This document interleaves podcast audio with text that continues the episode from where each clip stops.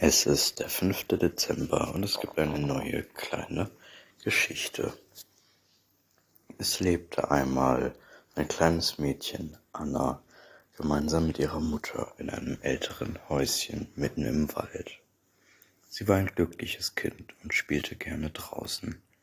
An jenem Tag peitschte aber draußen der Regen an die Fensterscheiben und Anna blieb deshalb im Haus.